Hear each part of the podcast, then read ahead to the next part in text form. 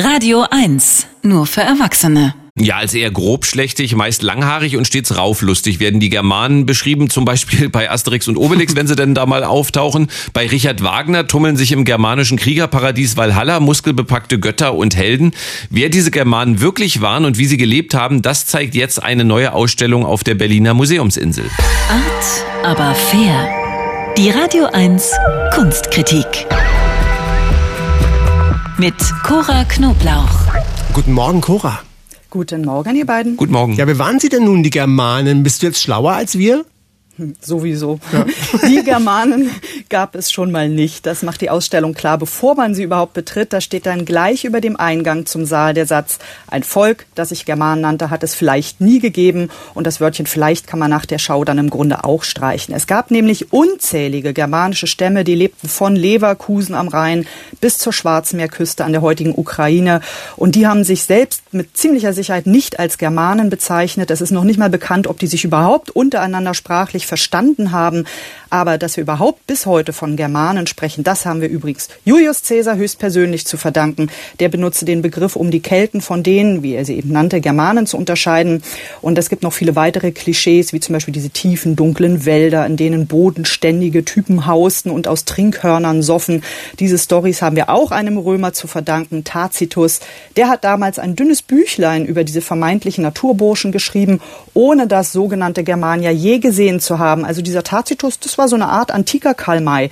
Das ist übrigens auch die Hauptintention der Ausstellung, mit diesen Klischees mal aufzuräumen. Germanen, eine archäologische Bestandsaufnahme heißt die Schau, hört sich nach Glasvitrinen voller Tonkrüge an, Scherben, Speerspitzen und Silberschmuck. Also was für Archäologiefans? Glasvitrinen, ja.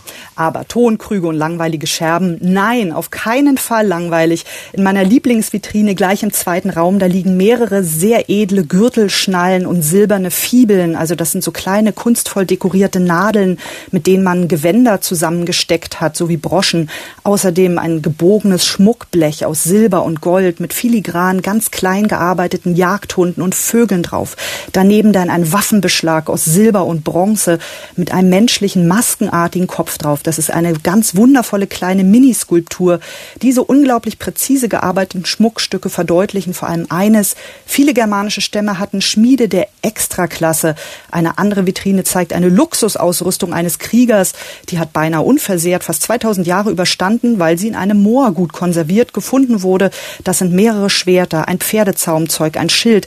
Und dieses ganze Set wurde absichtlich im Moor versenkt als Opfergabe, also einfach reingeworfen geworfen. Ein Zeichen des Wohlstandes, erklärte mir der Archäologe der Schau. Also germanische Stämme waren durchaus wohlhabend, gut gekleidet und hausten nicht in finsteren Wäldern. Das wissen wir jetzt. Aber mit den Römern haben sie sich schon gerne geprügelt oder nicht mal das? Naja, leider haben die germanischen Stämme selbst nichts aufgeschrieben und alle Schlachtbeschreibungen, die wir haben zwischen Römern und Germanen, die haben wir auch wieder nur von Cäsar und diesem Karl May Tacitus. Aber Tatsache ist, und das beweist eben auch die Ausstellung, germanische Stämme handelten mit Rom. Viele germanische Soldaten arbeiteten für die Römer. Sie übernahmen ein paar ausgewählte römische Kulturleistungen daheim, wie zum Beispiel gewürzten Wein zu trinken. Aber ja, natürlich, es gab auch Schlachten mit den Römern, denn ihre Stammesgebiete wollten diese Gruppen schon behalten und die verteidigten sie auch untereinander untereinander, also stritten auch untereinander. Es gab definitiv keine übergreifende Germanenzugehörigkeit. Aber, und das ist sehr wichtig, es gibt noch einen zweiten Teil der Schau, der ist dann im neuen Museum, der zeigt, wie dann unter anderem Richard Wagner und natürlich auch die Nazis diese römischen Erzählungen über Germanien für sich umgedeutet haben und wilde Herkunftsfantasien hineininterpretiert haben. Sehr sehenswert. Und noch ein letztes Klischee, ja, diese albernen Helme mit Hörnern drauf, die hat natürlich auch im sogenannten Germanien niemand getragen. Cora Knoblauch über Germanen, ein eine archäologische Bestandsaufnahme, die Ausstellung in der James Simon Galerie und im neuen Museum auf der Museumsinsel noch bis Mitte März zu sehen. Alle Infos auch auf radio1.de. Vielen Dank, Cora. Gerne. Art, aber fair. Die Radio 1 Kunstkritik. Jetzt auch als Podcast.